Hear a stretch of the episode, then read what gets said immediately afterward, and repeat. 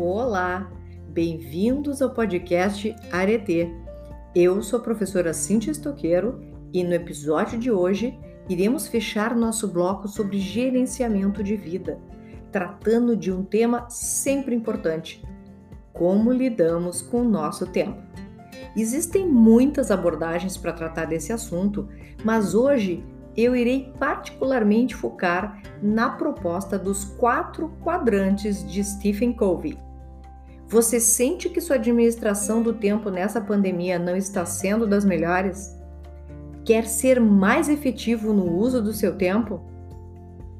Então vamos juntos nessa conversa tentar refletir sobre alguns pontos importantes quando falamos da gestão do tempo. Primeira coisa que eu sempre digo para os meus alunos: existem dois ativos que devemos usar, devemos saber usar muito bem nosso tempo e nossa energia, até porque eles são limitados. E na verdade, ninguém nunca nos ensinou isso na escola nem na faculdade, não é mesmo? Parece que esse é um percurso de aprendizagem individual e solitário, quando na verdade algumas dicas e, sobretudo, alguma reflexão ajudariam bastante. Vamos lá então.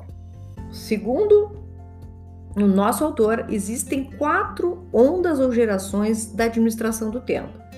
Na primeira geração, surgiu a criação de bilhetes e listas, que foi um primeiro esforço da organização do tempo.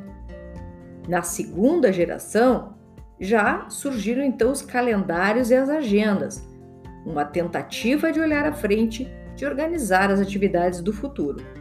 Na terceira geração, que poderia se dizer que corresponde ao enfoque atual, existe uma preocupação em estabelecer metas de curto, médio e longo prazo, dando-se prioridade e peso relativo de importância das atividades. No entanto, se o agendamento for muito rígido, pode acabar sendo improdutivo e fazendo com que o indivíduo perca oportunidades importantes de interação e espontaneidade. A quarta geração que iremos abordar neste podcast é uma visão emergente que reconhece que o difícil não é tanto administrar o tempo, mas, na verdade, a pessoa. Essa abordagem, ao invés de concentrar no tempo e nas coisas, foca na melhoria dos relacionamentos e nos resultados. Ou seja, é uma abordagem mais flexível. Em qual dessas gerações você acha que se encontra? Você é do tipo que faz bilhetes e listas e organiza de uma maneira aleatória? Ou você já é mais o tipo calendários e agendas, né? Ou então você estaria na terceira geração já estabelecendo metas de curto, médio e longo prazo? Qual geração você acha que está? Bom, Vamos tentar trabalhar com a abordagem do Cove, tá? E se nós formos pensar em tudo que nós despendemos nosso tempo, a gente pode usar basicamente dois fatores para determinar a atividade que a gente está fazendo. Esses fatores são urgência e importância. Conforme o Cove, nós podemos separar a forma como nós passamos o tempo de quatro maneiras e elas podem ser visualizadas a partir de um quadrante. Vamos fazer uma imagem mental aqui comigo. Imagina uma cruz, tá? Essa cruz vai gerar quatro espaços vazios, que nós vamos chamar de quadrantes. Pois então, no primeiro quadrante, nós temos as chamadas atividades urgentes e importantes. No segundo quadrante, as não urgentes e importantes. No terceiro quadrante, as não importantes e urgentes. E no quarto quadrante, não urgentes e não importantes. Vamos tentar entender um pouquinho cada um desses quadrantes? Bom, as atividades que estão no centro do gerenciamento pessoal efetivo deveriam ser as do quadrante 2, ou seja, não urgentes, mas importantes. E aqui entram aquelas atividades ligadas ao desenvolvimento pessoal, como construção de relacionamentos significativos, capacitação e formação pessoal, né? Onde entram os cursos, as leituras, os vídeos instrutivos, o lazer, a identificação de novas oportunidades e, lógico, os cuidados com a saúde em geral, como, por exemplo, ter um tempo específico todos os dias para a prática de atividade física.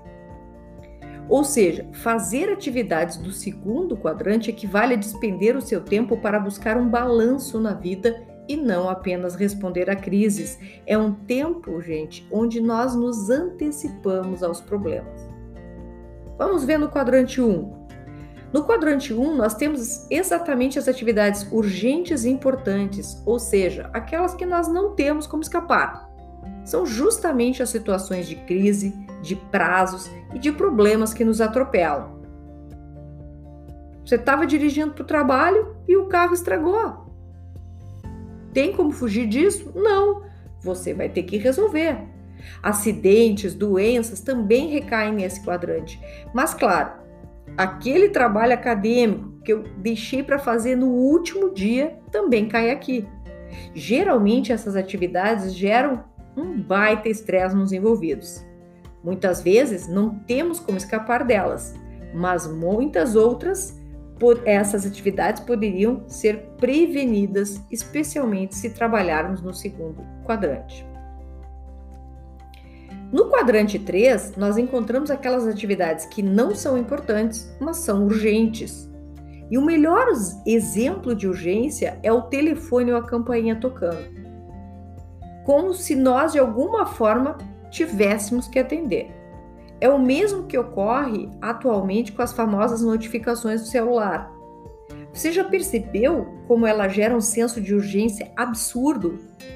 Pessoas que recebem notificação para cada e-mail, grupo do WhatsApp, mensagem, passam em constante estado de alerta e urgência, o que não necessariamente torna essas mensagens importantes. A não ser que você esteja aguardando o chamado para uma entrevista de emprego ou algo do tipo. Esse tipo de atitude, gente, tira nosso foco e nos faz perder de vista nossos objetivos e metas. Além disso, muito provavelmente pode enfraquecer nossos relacionamentos, porque não conseguimos nos concentrar no que é importante. Aqui fica aquela situação clássica, muito comum hoje em dia, que as pessoas estão conversando, muitas vezes estamos conversando com, uma pessoa e ela recebe uma mensagem, um alerta do celular para a conversa para ver o que, que é e depois, na maior parte das vezes, aquilo ali não era nada, né? Então ela interrompeu aquele relacionamento, aquela conversa que ela estava tendo, para atender uma coisa que teoricamente era urgente, né? Porque tocou ali, mas na verdade não era importante. Por fim, no quadrante 4, nós temos aquela combinação perfeita para não nos levar a lugar nenhum, né? Que são as atividades não urgentes e não importantes tipo jogos no celular, mídia social exagerada, programas de TV, né? E muitas pessoas hoje, principalmente talvez com a questão da pandemia, tenham ficado presas nesse uso ineficiente do tempo, né? Como diz o Cove, é possível ficar muito ocupado sem ser muito efetivo. As pessoas que ficam muito tempo nessas atividades têm dificuldade de realizar tarefas significativas para elas. Então elas não avançam, não saem do lugar. Aqui é o momento de nós refletirmos. Eu estou conseguindo fazer um balanço e, e trabalhando as atividades que são mais importantes para mim?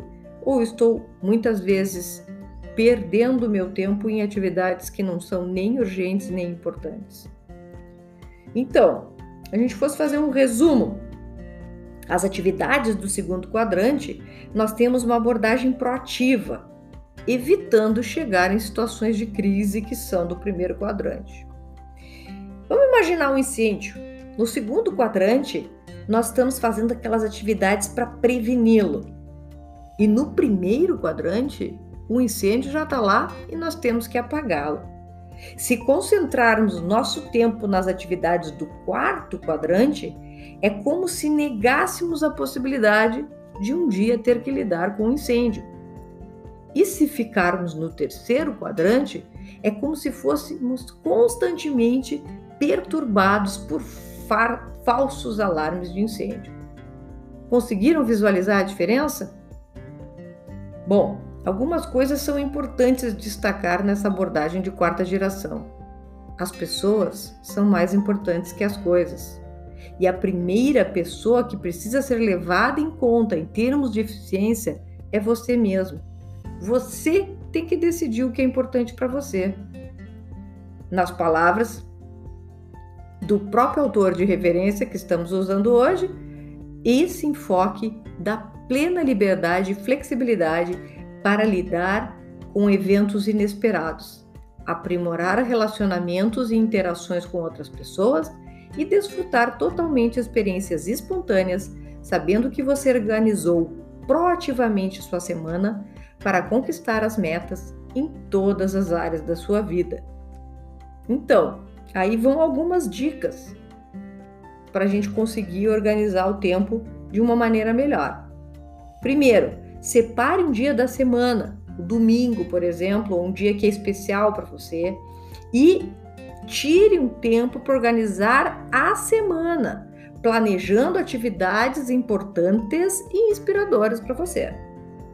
Se você, por exemplo, planeja ser fisicamente ativo, ter uma nutrição mais saudável, você também vai ter que incluir essas rotinas de exercício, de compras de alimentos, de preparação de alimentos na sua agenda. Isso não brota do nada. A gente tem que organizar e se planejar.